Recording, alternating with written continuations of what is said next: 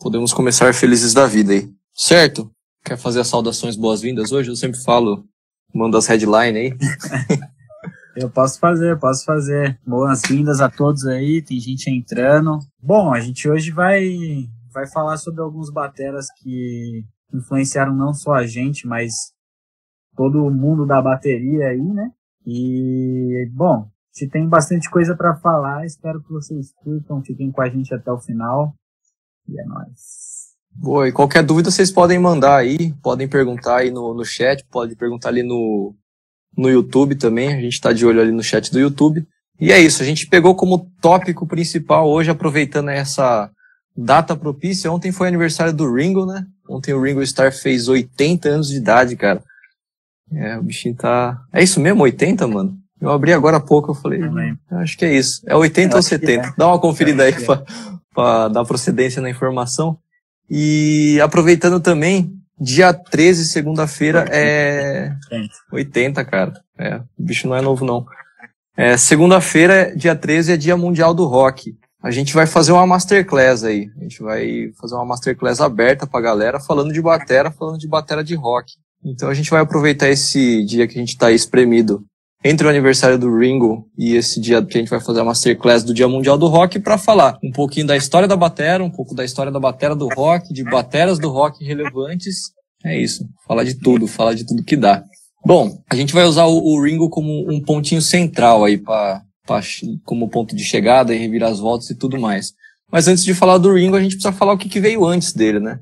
Então, passa a palavra para você aí, Matheus. O que, o que era o mundo da bateria antes do Ringo? Conta para nós aí das suas informações. É, eu acho que, cara, o, o mundo da batera começou a ser desenvolvido aí é, do jeito que a gente conhece lá pelos anos de 1900, né, que começou a ter as primeiras primeiras bandas dos Estados Unidos e isso no jazz, né, principalmente. Quer dizer, fundamentalmente nesse caso, né. Esse desenvolvimento da bateria veio com alguns caras, né? Então a gente tem alguns bateras bastante influentes desse, dessa época do jazz. Tem Gene Krupa, que talvez seja um dos mais velhos que eu, que eu lembro aqui agora. É, tem Papa Joe Jones, Philly Joe Jones, Elvin Jones, Art Blake, Max Roach. É, tem o, o nosso, acho que até é importante falar dele nesse sentido, né? O Buddy Rich, que é um cara que de fato foi o primeiro rockstar sem ser do rock, mas ele, ele foi um cara que um batera que pela primeira vez era saudado, aparecia nas, nas, nas televisões, com shows dele, único exclusivamente, fazendo solos de bateria, tocando absurdo ali, né? Desenvolvimento de todo o Moller Stroke, que, que ficou conhecidíssimo com o Buddy Rich aí, né? Acho que como é, a, a batera como a gente conhece, dessa forma moderna, vem daí, né? E, e, e com certeza os bateras do jazz americano também é, inovaram muito e trazem inovação até hoje para o mundo da bateria, na verdade, né? Inclusive o estudo formal de bateria é muito pautado em métodos de cara como Jim Shape, Joe Riley, Lawrence Stone, enfim, é, Joe Morello. São caras que também é, sistematizaram o ensino de bateria em, em bons métodos técnicos, né? Uhum. O negócio é meio recente, né? O ensino de batera é meio recente, que a batera é recente e a gente não tem tanta história assim, né? A gente pega tudo ali do da galera do jazz aí. É só, eu lembrei de um negócio, cara, que durante as minhas pesquisas aí do da parada dos dois bumbos, pedal duplo, né? Não sei se você já chegou a ver, o, o, o Buddy Rich ele chegou a fazer apresentações com dois bumbos, né? E ele fazia umas desgraças, cara, porque ele ele fazia sapateado, né? E o cara tinha toda a musicalidade, toda a fluência para fazer tudo que ele queria. Então o cara fazia miséria já com dois bumbos também, sem ser um cara tipo, que praticava ou era fluente na linguagem de dois bumbos. Ninguém usava isso, né? Sim, não Mas, existia linguagem de dois bumbos, né? É, não era um negócio usual. Agora me fugiu o nome do carinha, mas nesse, nesse contexto do, do jazz começa a aparecer também esse negócio dos dois bumbos, né? Putz, me fugiu o nome do cara, mano. Mas é um carinha que ele ele teve um, um lance, ele era batera e ele desenhou uma batera com dois bumbos na, na aulinha de arte dele. E aí na época ele mandou ali para uma galera e uma galera produziu essa batera para ele. Teoricamente foi a primeira batera de dois bumbos que teve, né? É, depois disso, a, a batera tem reviravoltas. o kit da, de batera começa a crescer com a parada das big bands, né? Tudo começa a ficar muito gigantesco. E aí tem as guerras e crises que levam à queda das big bands e ao, ao jazz enxuto, né? O, hard bop, o, uhum. o, o, o bebop, né? Que começa a rolar nos, nos cantinhos lá. Aí o é. Momento, o momento que o bumbo de 24 vira bumbo de 18. Isso. pra, pra começar a caber no táxi, né? Muito louco é. isso. Os caras, em vez de fazer shows gigantescos em palcos gigantes, tava, o jazz estava começando a caminhar pro, pro rock de estádio, né? É, tava começando a ficar grandioso, mas aí vem as grandes crises. Aí o negócio enxuga de novo. E, bom, vamos dar uma olhada para essa época aí. É, você falou de uns grandes caras, mas acho, acho legal ter essa, essa contextualização, né? O swing jazz, ele foi um negócio, era bem dançante, né? E aí teve, nesse contexto, aparece aí o nosso queridíssimo Buddy Rich. Mas depois no bebop começam a aparecer uns caras violentos, né? Porque é, é, um movimento underground, né? O bebop é um movimento underground do jazz. Que caras que você levanta aí do, do bebop que tem uma pegada violenta, que lembra o, lembra o rock, lembra uns blast beat, né?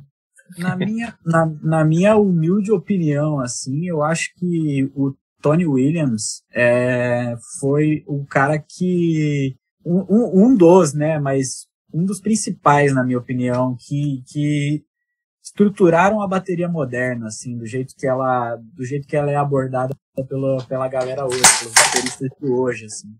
Eu acho que Tony Williams foi o cara que, que, que trouxe uma, uma musicalidade a utilização da técnica pró-musicalidade, né? Foi um, foi um cara que chegou com singles maravilhosos entre tambores e bumbo, fazendo frases incríveis e fazendo é, misturas de acentuação em tudo que era lugar, né? Então, são coisas que hoje os bateras modernos reproduzem, reproduzem, reproduzem, mas a fonte eu acho que vem, vem dessa, desses caras, né? Os caras do bop, os caras principalmente também os caras do Fusion, né, que, que vinham tocando muita bateria também, né? Então, assim, uhum.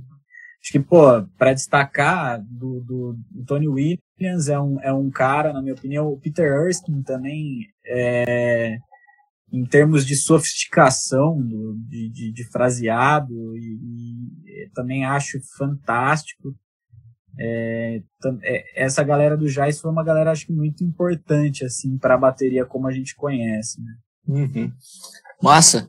Aí a gente vai nessa nessa progressão aí da linha do do jazz, né? As coisas vão acontecendo, mas aí começa a aparecer o, o bendito rock, né? O rock ele vai tem, tem histórias e histórias aí que a galera tenta pontuar o, o, a data de nascimento do rock, mas não tem muito isso, né? O rock ele nasce igual a qualquer outro movimento, ele vai aparecendo, não tem um, o dia de inauguração dele ou o cara que inaugurou. Mas costuma se pontuar muito o Chuck Berry, né? Uhum. É, e aí, nesse contexto, uma das historinhas é que a, a sacada foi, na verdade, simplificar muita coisa que estava acontecendo no jazz, né?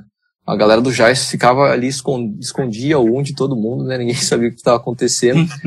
e aí o, a galera resolveu colocar de uma forma mais caretona, né? O backbeat no 2 e 4. 1, 2, 3, 4, 1, pá, 1, um, pá, 1, um, pá. Essa é a história extremamente chucra e resumida da coisa, mas a gente começa a ter uma perspectiva daí. Isso acontece lá no meio do blues e tal. Lógico, dando, dando um grande salto aí começa a aparecer o rock do jeito que a gente conhece, né? Mais ou menos do jeito que a gente conhece. O que, que você tem para falar aí desse período embrionário do rock ali? Mais ou menos Cara, Quando é, os Beatles essa, eram criancinhas ainda. É, essa época mais do rockabilly, né, de, desse rock mais, mais primitivo, assim, é, isso, foi, isso foi o que ficou famoso, né, como, como origem do, do rock. Mas eu acho que muito, muito do, do rock, como a gente conhece, ele vem do blues, do blues raiz, é, da música negra americana mesmo, né? Daquela música de prisão, que os caras tocavam aquele, aquele blues sofrido, né? E eu acho que uhum. É, essa é uma das grandes fontes do rock. Eu conheço muito muito pouco desse, desses, desses sons, né? eu vou começar a, a, mais nos anos 60 ali, né, que começam a surgir de fato essas bandas de rock mais encorpadas que, que a gente conhece como rock, né? Mas eu não, não, não tenho citações de bateristas dessa época, na, no, nos anos 50, assim, que, que vem forte para mim no uhum. rock. É, do rock não, né? Que ainda era muito embrionário. É, os caras ou estavam fazendo jazz muito bem, de uma forma maluca, assim, e aí começa a, a surgir ali um, um, brotinho do rock, né? Que parece que vai para outro caminho. É como se a galera tá indo para um lado, isso sempre acontece na história da música, né? A galera tá indo para um lado, aí parece uma galera que vê e fala, opa, tá indo muito, vamos puxar para cá. Então, enquanto a galera tava pirando lá, fazendo um monte de coisa quase difícil de entender, né? O, o bebop tinha esse negócio, os caras eles ficavam se desafiando mesmo, né? Eles tocavam Sim. coisas difíceis para os outros não conseguirem tocar também. E aí chega o rock com esse negócio mais pop, né? Vamos, vamos tocar mais caretão, galera. Vamos dançar, vamos tocar aí poucos acordes e boa. Não Sim. exatamente com isso, né? Aí começa a nascer, então, vamos. A gente consegue dar esse pulo ali para início dos 60. Começa a aparecer os uhum. carinhas do rock. E aí acho que a gente já começa a, a, a chegar perto do, da nossa figura consagrada aí, que é o Ringo, né? Sim, o cara, o cara acho que ele, nesse ponto, é, eu me atrevo a dizer que ele é um grande ponto de virada aí, né? Ele traz muita, é, é. muita inovação aí. É, ele com certeza, o, o, o, Ringo, na minha opinião, eu acho que ele foi um cara que, que ele mais do que tudo, ele soube trabalhar pela música da banda dele, assim, ele, ele soube, ele soube como fazer parte daquilo e como somar aquela música de uma forma brilhante, assim, e eu, eu acho que ele fez muito isso na simplicidade, muitas vezes, em grooves extremamente inovadores que se tornaram emblemáticos, como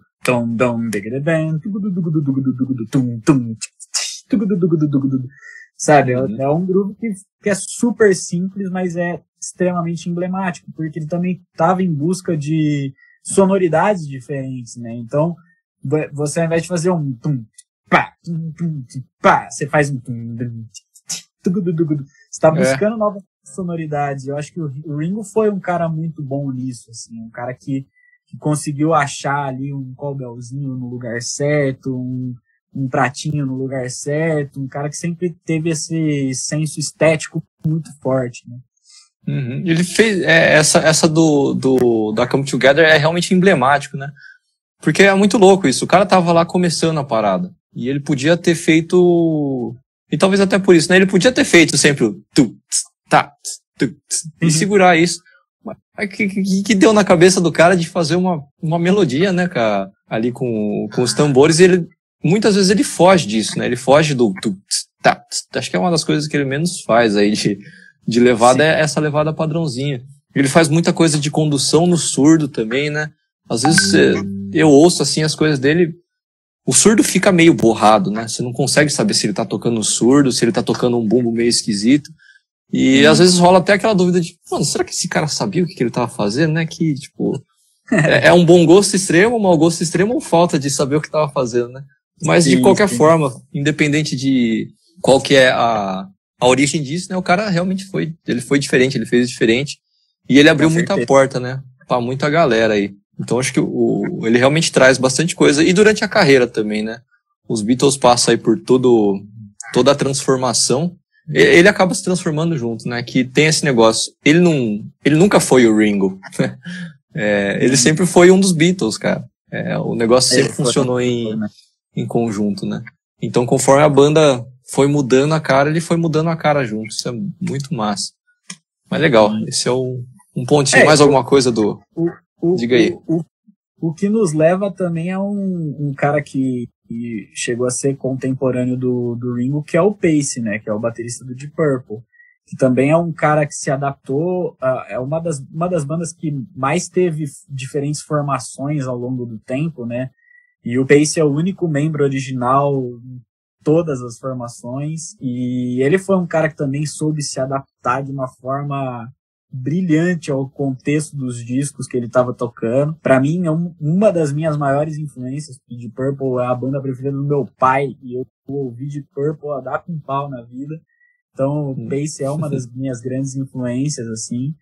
E, e, eu acho que também é um cara que esse aí tecnicamente muito proficiente, né? Um cara que claramente você vê pelos pelos fios dele que ele foi atrás de um estudo técnico ali, principalmente ele trabalha muito com singles, né? Que é a marca registrada ali das viradas dele. E eu acho que também foi um cara que, que soube se moldar a fase a fase com com Rich Blackmore, Gillan, Glover, Lord, que é a formação Mark II, o clássico. É, é muito sólido o estilo dele. Aí a hora que chega o Coverdale, né, o, Glenn Hughes, e sai o, o Glover e o, o Gillan, ele, ele já tem uma abordagem diferente, uma abordagem com frases mais rápidas de single, sempre ali pá, pá, pá, pá pontuando o tempo inteiro. Né? Aí entra o Steve Morse na guitarra, é, com o Glover no baixo, ele já vem uma pegada muito mais groove, muito mais swingada ali, né? Então é um cara extremamente versátil, né? Uhum. E sempre tem esse negócio da intensidade nele, né? É, eu sempre vejo isso. É muito. É, é, tudo é porrada, né? Tudo é bem porrada. Ele não tem muito negócio soft, né? Vamos dar uma. Ele tem, faz umas coisinhas um pouquinho mais soft, mas eu acho que uma marca boa dele é a intensidade, né? É como se essa marca que, que ele, ele veio ao mundo para isso, né? E puxou essa marca. E talvez de um outro lado, nunca vi o, o Ringo ser muito intenso nesse sentido, né? Então talvez aí quase que opostos na parada. É. Opa, deu uma travadinha aqui. Sim. Voltamos, voltamos, estamos vivo. Aí. É, é, o vejo eles assim como com abordagens quase que opostas, né? Então, e, e o agora eu tô na dúvida. O, eles realmente são contemporâneos, um vem um pouquinho depois do outro, um vem ah, um pouquinho antes. Como é que foi essa? Eu acho que os primeiros discos do eles estão meio que da mesma época, porque o o Ringo nasceu em 1940, 40, né? 80 anos. E o Pace em 48. Eles estavam fazendo discos na mesma época, né? Em 68, acho que é o primeiro disco do, do Purple, né? Não tenho certeza, deixa eu conferir. É interessante ver. E, e os caras tinham esse, esse lance ou foi um negócio meio que foi acontecendo para lá e para cá? Não sei, mas eu, eu acredito que eles, que eles deviam se, se conhecer e ter algum tipo de relação, né? Porque o, o primeiro disco do Purple é 68 mesmo. É, o, os Beatles estavam estavam na ativa ali, né? Então, provavelmente eles foram, eles, eles moravam, moravam mesmo, na mesma localidade ali, né? Tava todo mundo na Inglaterra, na época o rock inglês estava muito forte, né? Provavelmente eles devem ter coexistido e trocado figurinhas ali, né? Uhum. Tem uma pergunta aqui no, no YouTube. É, falam sobre o rock sair do condução e dar mais enfoque na caixa. Eu acho que essa é uma bela definição, né, de, de como é que o, o rock começa a tomar uma forma mesmo, né. É, se for para pegar, pegar pra, na verdade até causa estranheza. Eu, o roqueiro, quando fui estudar jazz, eu fiquei, pô, onde que eu coloco a caixa, né? A gente quer ficar colocando caixa toda hora. É a primeira coisa, né? Pô, deixa eu frasear essa caixa. Aí você fica lá com a mãozinha direita. Então acho que é uma boa definição. O rock tem essa, esse caráter de realmente martelar mais a caixa do que, do que frasear uhum. tanto no condução. Legal. Não, e até, até uma, uma parte mais técnica para essa resposta também, você vê muito disso quando você vai tocar jazz, por exemplo, você tem que tirar muito peso da sua mão esquerda e o peso do seu pé, né, do seu pé direito o, o bumbo e a caixa eles têm que vir com sutileza ali, né? Tá, tá tim, bim, tim, tim, tim, é, é tudo muito pequenininho, né? E, e o carro-chefe ali traz o peso da levada é o condução. Ele que tá ali segurando todo, sustentando o groove. Né? No rock uhum. é, já vem essa, essa coisa mais próxima do funk no sentido de que caixa e bumbo que estão trazendo o groove para cima, né? A condução nem sempre tem que estar tá lá, lá em cima junto. Às vezes a condução até tem que estar tá um pouco mais para trás para caixa e bumbo estar tá, de fato ali na, na, na, cara da galera, né? Marcar aquele 1 e 3 no bumbo, aquele 2 e 4 no, na caixa. Né? Uhum. Legal, isso, isso já traz uma discussão interessante aí. É, o bumbo te, tem muita força também no rock, né? Não é só a caixa. É, a, a, caixa, ela, acho que ela começa marcando, né? E o bumbo ele tá ali meio que como obrigação, assim como no, no começo do, do jazz ele é uma obrigação para para dar condução pra galera, né? Acho que pra galera sentir a pulsação ali junto com o baixão. Pum, pum, pum, pum, tum, tum, tum. O do jazz ele até vem como cabeça, né? Pum, pum, pum, pum, pum. A galera conduzia com o bumbo também, né? Uhum, mas era uma marcação que ficava lá, né?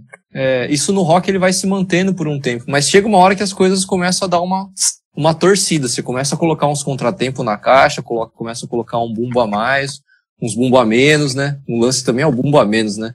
Colocar Sim. aquele bumbo com peso, tum, tum, tum, né? A hora que o bumbo some, que você falou, opa, tá acontecendo alguma coisa, né? Ou aquele bumbo que chama, que chama a cachada, né? Aquele tum, tum, pá, né? Que vem, vem aquela puxada com, com força mesmo, né? Que engorda mesmo o groove. E isso faz parte da história, faz parte da progressão da, da, da, da história do, do rock, né? Se arriscaria a dizer quando que começa essa brincadeira aí, o, o, Ringo ele ainda fica, né, mais ou menos no... É que ele vai, realmente varia bastante, mas, por exemplo, o Pace ah, ele vai bem no tumpá, tumpá. Por trás de todo o groove dele tem bastante tumpá ainda, né? Quando que o negócio Não, dá um... Então, mas eu acho que nessa época mesmo, cara, você pega, sei lá, o Jimi Hendrix com o Mitch Mitchell, tá ligado? Já uhum. não é a mesma coisa. Já não é a mesma coisa. O Tumpá Tumpá, ele tá lá, mas ele às vezes não tá tão lá assim, né? Então já é um cara que, por exemplo, pô, Mitch Mitchell tocou o tempo inteiro com o Jimi Hendrix. É, a gente que a gente que é músico, a gente sabe o quanto a gente aprende com nossos colegas de banda, né? O quanto um cara diferenciado faz com que a gente corra atrás de estudos, que a gente corra atrás de acompanhar esse cara de alguma forma, né? Então você uhum. pensa que o Mitch Mitchell ele tava correndo atrás de acompanhar o Jimi Hendrix, que é um dos caras mais geniais da história da música, tá ligado? Então ele tava precisando trazer coisa nova. Então na mesma época tinha gente já explorando essas coisas, né? Acho que talvez o Mitch Mitchell seja um que me marcou bastante, assim, de, de, de certa forma, né? É, e até comentaram aqui também, tem o Keith Moon, né? Também. O Keith também. Moon é um carinha que fez umas coisinhas engraçadas, né? É, e até também tem essa, tem essa parada de dar ênfase na caixa, né? Ele não, não tinha nem o, o chimbal, né? Era o chimbal que ele não tinha? Ou condução? Me perdi era agora. Condução, era condução. É. tipo, pô, o cara simplesmente mudou o setup ali, né? Tá, deixa eu fazer desse jeito aqui. Naquele lance que você falou sobre o pace de muita intensidade, né? O Keith Moon era o rei disso. O Keith Moon, ele, ele realmente não, não tocava com uma dinâmica mais baixa, era tudo o mais forte possível. Você via ali movimento longo, movimento grande, bota o tempo inteiro, né? E, uhum. e, e, eu acho que é muito marcante. Você pega, tipo, por exemplo, você pegar um, um batera como Mike Portnoy. Dois dos maiores ídolos dele são Ringo Starr e Keith Moon, né? Que que, uhum. que, você coloca na balança a sutileza e, e, a, e, aquela vontade de fazer fio, de preencher, de estar tá presente na música o tempo inteiro. E você consegue enxergar isso no play do Portnoy claramente, né? E como uhum. ele desenvolveu esses lados. Né? Boa. É isso mesmo. O Keith Moon, o Keith Moon é um cara, putz, é meio assustador ah, é, até, né? é, eu, eu acho que o Keith Moon é até, é até bizarro, cara, que é um dos caras que eu não peguei para estudar, cara. Ele, tipo, na verdade, ele sempre me assustou. É, você pega uma levada do, do Ringo, você fala, ah, entendi o que ele fez. Tum, tum, tiki, tiki, Você pega um negócio do Borra, tu, tu, tu, pá, tu, tu, tu, tu, é, aqueles bumbos, né? Fica tudo muito claro, assim. O som do, do Keith Moon, cara, é uma avalanche de coisas você fala, ah, eu não vou conseguir, deixa o cara lá, né? Eu tenho um exemplo do Keith Moon que me. É, o, disco, o disco que eu mais gosto do The Who é o Quadrophenia, né? É um, é um disco que eu acho maravilhoso. E tem uma música que chama The Real Me, né? O, o groove de bateria é tum tum tum, tum tum tum tum tum tum. A primeira vez que eu ouvi isso foi exatamente essa sensação, tipo, o que, que esse cara tá fazendo? É rápido, é sujo, ao mesmo tempo as notas estão todas ali, você uhum. fica, tipo, confuso com a abordagem dele de tão intenso que é, né? É. É muito diferente, né, cara? Muito esquisito. E eu confesso que eu nunca peguei pra ouvir muito The Who. É um negócio que, assim, é, sempre que eu peguei pra ouvir, é, pode querer, deixa eu dar uma olhada aí. Pô, é um negócio que sempre. É, eu preciso ouvir esse negócio, é bom mesmo, né? Mas nunca peguei assim, por exemplo, com o mesmo carinho que eu peguei essas, todos esses outros caras que eu tô falando, né? E talvez Sim. meio que por essa, essa barreira de, ah, num primeiro momento não entendi, então deixa o cara lá quieto que talvez não seja para mim. Mas fica aí um, um, um negócio para uma tarefa de casa para mim, pegar um, umas coisas do Keith Moon e falar, ah, era isso então, né? Que sempre tem cara, esses momentos não, de, pô, agora que eu sou gente grande, fica, entendi. fica a dica aí, vai nessa música. Essa música, cara, tocava, eu tocava com a minha banda de moleque, assim, e, e até hoje é uma música que eu de vez em quando coloco aqui no, no play, na batera, para tocar, porque eu acho sensacional, assim, o groove. É muito bom. Você, quando você entra na ideia do Keith Moon, quando você saca é, aquela agressividade, aquele negócio todo, aquela força toda que tem o, o play dele, né? É muito, muito bom, muito bom, muito bom. Massa. Bom, falamos de um monte de cara aí. Acho que faltou dar uma, uma pingadinha mais no Borra, né? Acho que ele é um carinha que ficou. É. Você acha que ele foi um cara importante? É, então, eu acho que talvez um dos mais, né, cara? É um, é um cara que, acima de tudo, para mim, o Bonham, não é só um lance técnico, né? Eu acho que a inveja, a inveja maior, inveja no, no bom sentido, tá? Entre aspas. Eu acho que a inveja maior de todo baterista com o Bonham é o som de bateria dele, né? E isso, isso não é só um microfone que faz, né? É a mão do cara. E, uhum. e, e, eu acho que é, essa é a parte impressionante do, do Bonham, assim. É o, é o quanto aqueles grooves eram capazes de preencher o espaço por si só, assim de criar uma uhum. atmosfera para música inigualável, né? Então, o, Bonham é e tem que ser citado como uma das maiores referências da bateria mundial, com certeza, sim, com certeza, sem dúvida uhum. nenhuma. Boa, e, e, o som dele é só um detalhe, né? Apesar de ser um negócio extraordinário, o som do cara é um detalhe. Tem o detalhe do pezinho dele, tem o detalhe dos é. solinhos dele. Putz, a personalidade do cara, a intensidade do cara, assim, a, é e muita é, coisa, né? O, o, equilíbrio, o equilíbrio entre aquilo que a gente falou de intensidade, por exemplo, do Keith Moon, né? Que era um cara intenso o tempo inteiro. O John Bonham sabia equilibrar essa intensidade de uma forma muito, muito, muito impressionante, né? Uhum. Tipo, se a música tava pedindo um negócio soturno, ele conseguia tirar aquele play um pouco mais para trás, é, um pouco menos de força, mas com gordura, né? se a música estava pedindo intensidade, ele conseguia vir destruindo, né? É, o que você citou dos solos também, não tem nem o que falar, né? Nunca fez um solo ruim na vida, né? Não conseguia, tadinho. Legal isso aí que você falou também, é, dele, dele dar uma puxada para trás quando precisava. Posso estar tá falando besteira, mas acho que ele é um cara que teve muita versatilidade nisso, né? Ele conseguia tocar para frente e tocar para trás. E isso não, não descaracterizava o som do cara. Para mim, uma das características do, do Ringo é tocar para trás. Quando eu quero explicar para alguém o que, que é tocar para trás, o que, que é uma bateria para trás, eu falo, mano, ouve something. Parece que ele tá caindo para trás, literalmente, cara.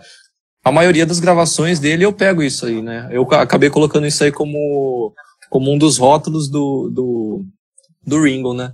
Mas é interessante isso. Eu acho que me arriscaria a dizer aí sem analisar muito que talvez o, o seja um cara que sempre tocava para frente. O Pace, na maioria das vezes para frente. O cara que a gente não falou ainda muito, o Bill Ward, normalmente ele tocava mais para trás, né? Ele tinha pra também trás. umas coisinhas para frente também. Eu pensei em Paranoid é. agora.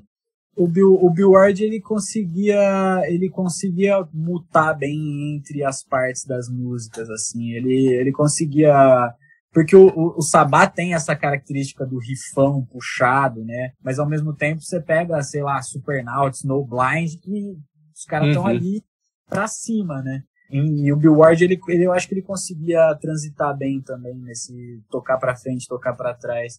Acho que não tão preciso e, e, e, bonito e fino como o John Bohan, mas também transitava, também transitava. É, olha só, daria para falar que o, de uma forma grosseira, arriscando levar a pedrada dos fãs, né?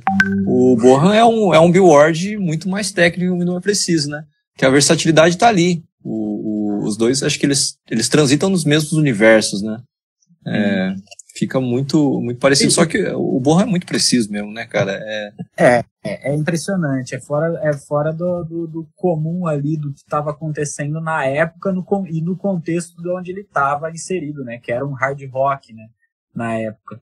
E nesse contexto, tipo, os bateras estavam tocando mais reto, estavam e ele ele veio com, com uma diferenciação grande ali, né? Eu acho que foi um cara, é um dos mais marcantes, né? Um dos mais marcantes, sem dúvida nenhuma. Mandaram aqui uma cutucadora, instigadora. Seria Keith Moon o primeiro batera punk? É, Olha só. Depende é, do que a é gente é que... entende punk, né? Mas o é, cara então, realmente é. é que, é que, pô, se você for analisar friamente ali, o que o The Who tava tocando não, não, não tava nem um pouco próximo do que, do que era o punk, né? Mas talvez numa abordagem filosófica ali de, de playing style, né? Do, do de abordagem mesmo do, do instrumento ali que ele tinha, talvez sim, talvez carregasse a mesma ideia energética do, do punk, né? Que, aquela coisa de. Mas estilisticamente, com certeza não, né? Outra, outra vertente completamente. Até porque o punk ele começa como um negócio muito simples, né? Então, o Keith Moon era muita coisa, é, não era só muita. O punk também tem bastante nota, mas é simples, né? São a, a ideia, a construção é simples. O Keith Moon fazia coisas lá para todo lado, né? Então depende do, da, da, definição da, que você vai carregar para a palavra punk aí. Mas acho que estilisticamente a, a proposta disruptiva dele, né, o negócio de quebrar tudo, isso, isso com certeza o cara foi um. Acho que é o, o primeiro. Me arriscaria aí. Talvez um dos primeiros bateras que realmente foi assustador, assim, né? De você ver e falar, cara, o que esse cara tá fazendo, mano? Deixa eu sair de perto, senão eu vou me machucar. Né? É. O, o Bohan, você, você vê, você fala, cara, que negócio bonito, né? Que massa. O Keith Moon, você vê ele, ele tocando aquelas coisas, você, mano, alguém vai se machucar, cuidado. Estilo todo destruidor, né? Com os braços para cima o tempo inteiro, tipo, movimentos enormes, né? É, ele se colocava na bateria de um jeito que ele era muito maior do que a bateria. Você olhava a bateria, ela parecia pequena, né? E ele ali abordando ela de um jeito muito muito sui generis, né? Então, assim, acho que o, o Keith Moon, ele de fato deve ter sido um cara que, primeira vez que você vê o cara ao vivo, assim, você deve ter ataques do coração ali, assim, no, no 1970 da vida. Uhum. Massa, acho que a gente falou de bastante os caras das raízes ali, né, que estabeleceram a, a raiz da árvore mesmo, né, da árvore genealógica da batera. Acho que a gente conseguiu passar por bastante cara. Aí a gente começa a caminhar para os 80. 80 é um negócio que eu acho engraçado. Acho que a gente nunca teve esse papo. O que, que você acha bateristicamente dos anos 80? O que, que você me conta aí? Ah, cara, o, o, os anos 80, a música pop, a música pop tava vindo muito forte, né? Tipo, os caras das bandas de, de rock progressivo, por exemplo, estavam estavam na crista da onda, né? Tipo, bandas como Genesis, por exemplo, nos anos 80 foi muito frutífero para essas bandas, né? E eu acho que tinha uma principalmente nessa parte da música pop americana e progressivo, eu acho que tinha muita gente muito, muito, muito absurda tocando batera já. E é óbvio que se a gente for pro que estava acontecendo no, no rock mais farofa, estava rolando nessa época, entre muitas aspas, né? Era outro estilo, mas eu acho que tinha, tinha gente debulhando tecnicamente, né? Nos anos 80, o negócio, o, o, o avanço técnico de estudo já estava muito absurdo. Foi um momento que começou também a entrar a bateria eletrônica na mão de muita gente, né? Então foi aí que começou-se a incorporar essa, essa coisa eletrônica na bateria de um, de um jeito incrível. E, e Pert é até um, um, exemplo fantástico de como isso pode ser feito, né? Uhum. Acho que ele aplicou de uma forma saudável, né? Eu costumo tacar essa característica dos anos 80, ele começa a ter aquele cheiro de roxo. Tudo tem, é que é muito forte, né? É, é apesar de realmente teve caras excepcionais e muitos caras muito bons. parece que a, a média do som deu um, uma caída, né? E não, não tô falando em qualidade, quem que é melhor, né? A gente já teve esses papos do que, que é melhor ou não. Mas hum. parece que o negócio começou a ficar muito simples, né? E a galera começou a usar e abusar da bateria eletrônica. E de repente chegou uma hora que, pô, precisa do batera mesmo, né? Eu tenho muito essa sensação dos anos 80, assim, tem... Você vai pegar aí repertório de, de anos 80 do, no rock e às vezes você vai ter o trabalho de ficar... Próxima música.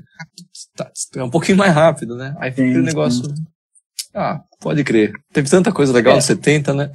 Eu, eu, eu, acho, eu acho que foi uma época que explorou-se muito essa coisa do beat eletrônico também. Foi aí que começou a surgir, de fato, não precisar do batera, né? Então, pô, eu vou fazer um beat aqui, é, gravar esse beat e a gente toca por cima, faz um negócio por cima.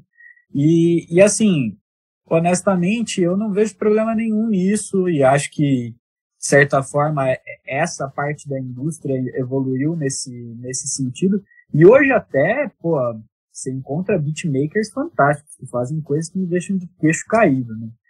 Então, assim, uhum. nessa época os caras estavam começando com coisas muito simples e, e, isso veio a evoluir, né? Hoje, hoje a gente tem coisas muito legais sendo feitas ao mesmo tempo, não acho que substitua o trampo do ser humano baterista, assim, porque, como eu falo, né, o meu, minha, minha referência de anos 80, assim, o que eu gostava, de, que eu gosto de ouvir, que eu gosto muito, que é a parte estilo musical que mais me encanta, que é o progressivo, né, pô, você tinha gente ali nos anos 80, pô, Bill Bruford, né, também explorando coisas eletrônicas ali, com o King Crimson, enfim, né, tinha, tinha gente muito absurda tocando nessa época e, e trazendo coisas novas, né?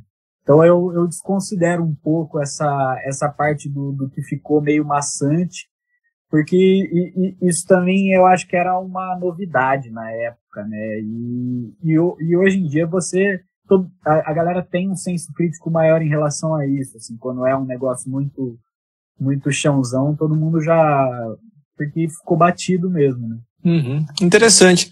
É, o, o rock prog é um negócio que eu não, não me aprofundei muito, assim. Legal, vou pegar umas dicas com você, de ouvir mais. É, mas a, o contexto comum, assim, é colocando ali o, o, aluno de bateria numa caixinha, né? O cara fala, eu quero aprender a tocar aquela música dos anos 80. Provavelmente vai ser uma música que é tu, tá, tu, tá, tu. Dificilmente o cara chega e fala, pô, tem aquele prog rock ali que, né? Sim, é, sim. Aí mais uma vez acontece para mim, da, na, no pedaço da história que eu enxergo, né? Acontece aquele fenômeno da galera indo demais para um lado, então a galera fala, opa, vamos pro outro. E é daí que começa a surgir o, a galera do metal, né? Os metal extremo. O pessoal fala, pô, tá muito simples, tá muito caretão, tá muito quadrado. Nessa época também é, é difícil de, de abordar tudo, né? Também o, o punk já tá rolando aí, né? Sim, sim.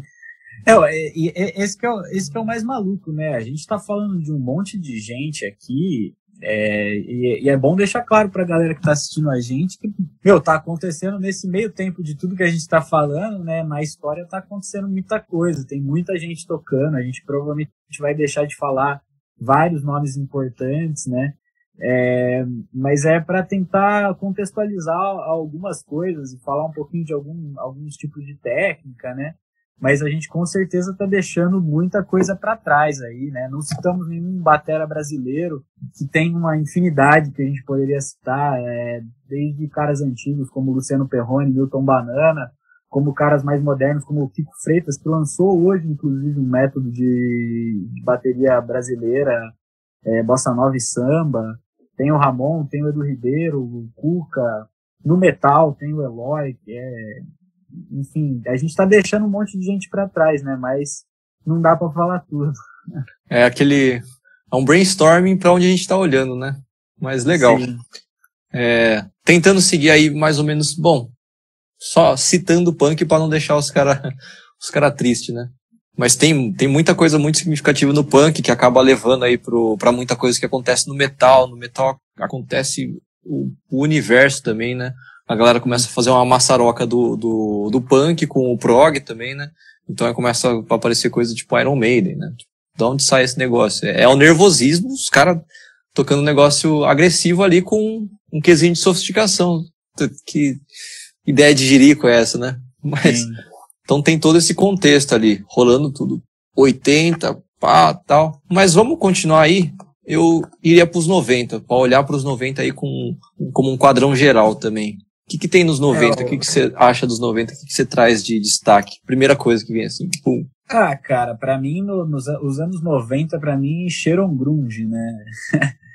É, é, aquela primeira aquela primeira memória que vem na cabeça quando fala de, de anos 90 é o grunge, né? É o Nirvana, é o Alice in Chains, Soundgarden, Fate No More, esses caras, né? É, para mim são muito emblemáticos no contexto dos anos 90, principalmente no rock, falando no rock. Né? Aí de, de bateras, né?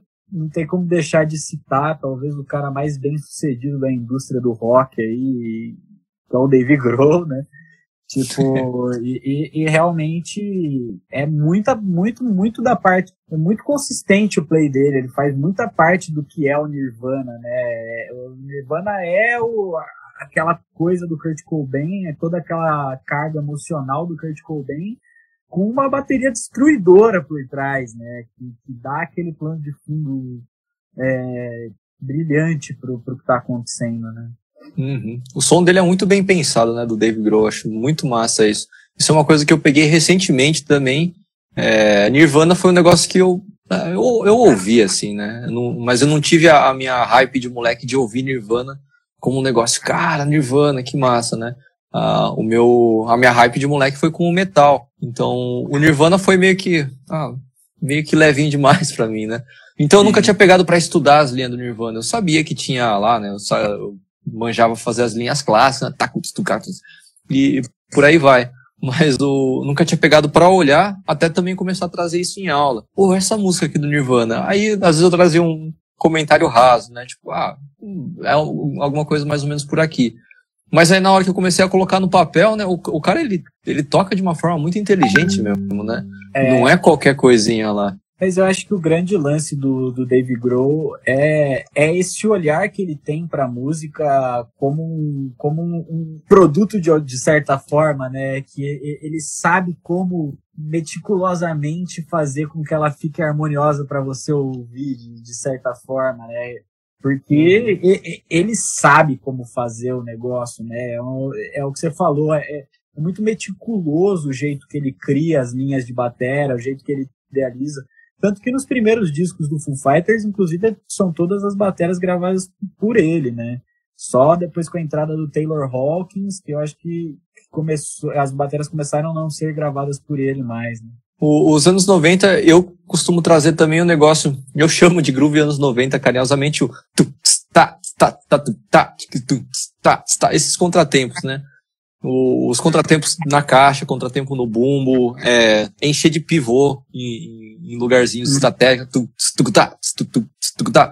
Isso ficou muito forte nos anos 90, né? E tanto é que quando eu quero passar esse tipo de som, é, esse tipo de técnica, né? Ghost Note na mão esquerda e pivô, eu vou direto no, no, nos anos 90. Então vamos nadar um pouquinho no grunge para pegar essas paradas, né? Que uhum. vem muito daí. Na minha cabeça, eu nunca peguei assim só fazer isso, né? Tem, existe um senso de responsabilidade grande no que a gente fala aqui.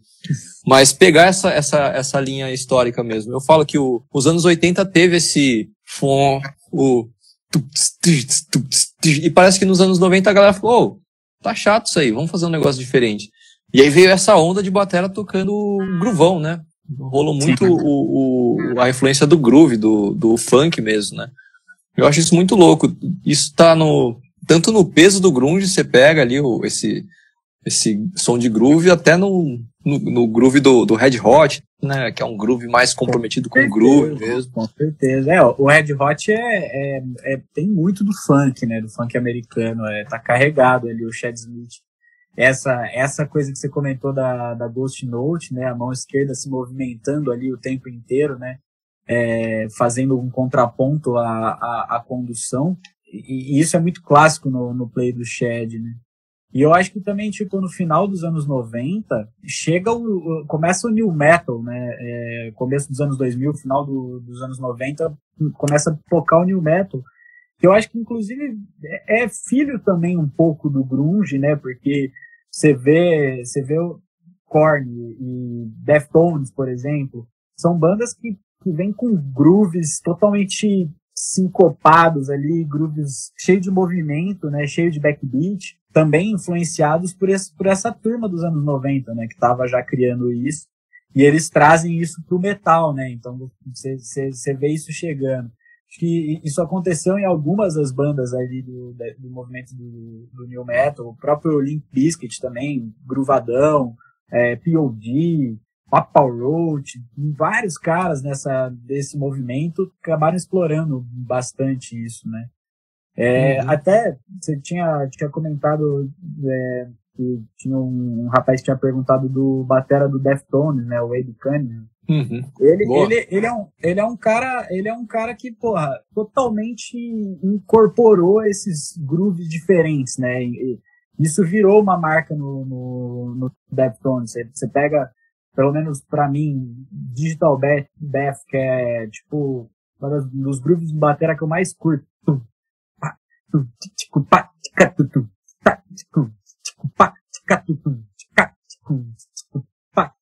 Você vê que não tem nada e no começo da música é só é só um, um pianinho ali fazendo uma, uma caminha, a voz do, do, do Tino Moreno e esse groove, cara. Então ele poderia ter escolhido qualquer coisa, ele poderia ter escolhido tum, pá, tum, pá, é. mas ele faz tum, tá, tum, pá, tum, tum, pá, cheio de ghost note, cheio de detalhes, sabe? E, e eu acho que nesse contexto ali do, do, do final final do grunge, não dá pra falar final, né, porque as bandas continuaram vivas. Final dos anos 90, começo dos anos 2000, onde o, o grunge já tinha vivido o, o ápice ali, estava surgindo o new metal, muitas bandas, David Silveira no Korn também, traz esse, esse groove que até hoje é, um, é característico do, do play do Korn e o batera novo, o, o Ray Loser.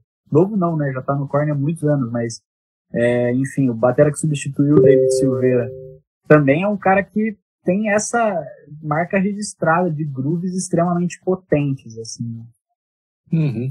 Acho bacana esse negócio de, de da força dos anos 90 para cá ter essa, essa ênfase no, no, no, groove, né? É muito louco isso que parece que é o aquele, aquela coisa que caiu do céu, né? Tipo, e, e, eu trago assim, né, de forma caricata, mas eu vou, vou traçar melhor essa, essa linha do tempo, mas eu trago assim, né? Esse, essa ideia de groove, ela veio para salvar a gente das batalhas eletrônicas, porque, pelo amor de Deus, né? Imagina se a gente tivesse até hoje fazendo tu, tu, tu, tu. Sim, Mas sim, é legal que é, é muito estética de, de época, né? Então, assim como na, na música do, dos anos 80, o pop tava infestado dos tutir, tutir, no, nos anos 90 a música pop foi ficando cheia dos também, né? Isso é muito massa. É diferente, né? Tipo, sei lá, Cranberries, cara. Cranberries é, é cheio dessas coisinhas aí, né? O, a própria, o, o, hino dos anos 90 é Wonderwall. É, é a música mais emblemática pra você pegar Ghost Note, né? Na mão esquerda. Então, é um, é assim, puxando a sardinha pro nosso lado. Olha só o que, que o nosso instrumento faz com a música, né, cara?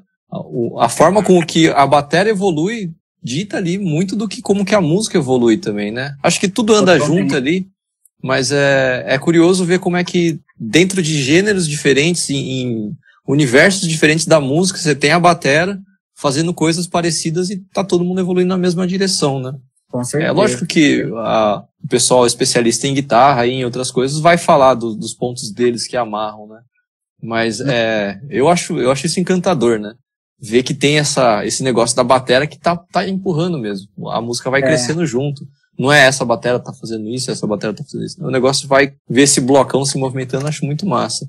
Sim, é, e, e, e eu acho que é, a técnica vem, vem exatamente para isso, né? Ela vem a serviço da, da, nossa cabeça, né? Porque o estudo de técnica, uma vez que você de fato incorporou aquilo, você não está pensando naquilo, né? Eu não estou pensando, putz, eu vou fazer essa condução com roller stroke porque vai ser mais fácil. Não, meu, meu braço simplesmente vai, né? E, e praticar isso, e elevar isso a níveis extremos de proficiência, faz com que a gente consiga se expressar musicalmente de uma forma muito incrível, né? A gente consiga ter ideias ali de detalhes que, que vão fazer total diferença na música, né? Que seja, que seja uma ghost note perdida ali, que você achou o lugarzinho dela, ela vai fazer muita diferença, saca? Muita diferença. E eu acho que esse é o mais bonito da, da evolução técnica que vem acontecendo no, em todos os instrumentos musicais, mas a gente está falando de bateria, né? Então, que vem acontecendo na bateria ao longo desses, desses muitos anos aí de existência. Pô, massa. É, e aí a gente chega nos 2000, para mim 2010 é nebuloso, né? Pra gente pensar. É, mas tem, tem caras que a gente pode destacar, inclusive é, a gente já pingou aí, né, Eloy Casagrande e Valverde nesse, nesse universo, mas tem essa galera que você citou, daí do Brazuca, os caras estão todos, enquanto a gente fala, eles estão tocando, né? É, os caras fazendo trampos absurdos.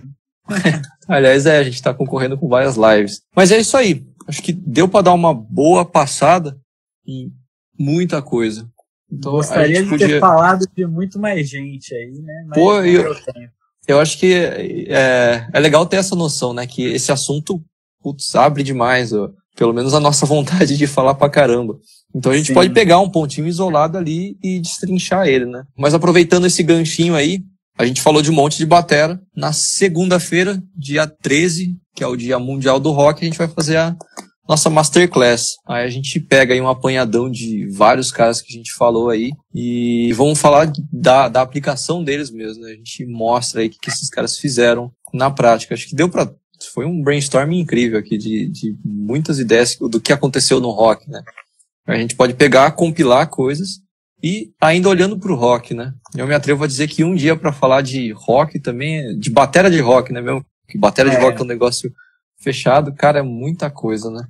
É muita coisa. Então, né? muita coisa. a gente a gente dá uma boa pensada aí. Mas beleza. Fica aí o convite para todo mundo que tiver aí ou que for ver. Segunda-feira a gente vai estar tá fazendo essa masterclass. E até lá a gente está aberto a sugestões. Qualquer coisa que, que a galera quiser saber, assim, se a galera começar a gritar o nome de algum batera, a gente destrinchar, né? Vamos ver o que, que a gente consegue preparar de legal aí para falar de batera de rock. Mas acho que é um assunto promissor aí. É isso aí. Bom demais. Mais alguma coisa, mano? Acho que é por aí, cara. Acho que, de fato, é o que eu falei, né? Gostaria de ter falado de muito mais gente. Anotei muito mais coisa aqui para falar, mas, enfim, tamo aí. Deu para falar, a gente falou. Acho que foi bastante informação e quem ficar afim aí de conhecer um pouco mais do nosso trabalho na parte técnica também, a gente vai aprofundar um pouquinho mais na, na segunda-feira aí. E é isso aí. Beleza, bom demais. Aí, tudo isso amarrado no Ringo, né?